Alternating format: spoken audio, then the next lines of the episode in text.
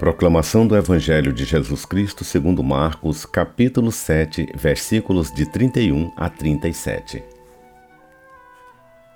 Naquele tempo, Jesus saiu de novo da região de Tiro, passou por Sidônia e continuou até o mar da Galiléia, atravessando a região da Decápole. Trouxeram então um homem surdo que falava com dificuldade e pediram que Jesus lhe impusesse a mão. Jesus afastou-se com o homem para fora da multidão em seguida, colocou os dedos nos seus ouvidos e cuspiu, e com a saliva tocou a língua dele.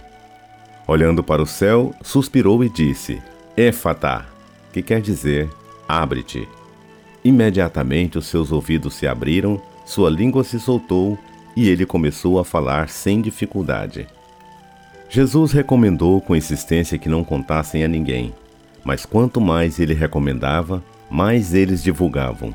Muito impressionados, diziam: Ele tem feito bem todas as coisas. Aos surdos faz ouvir e aos mudos falar. Palavra da salvação.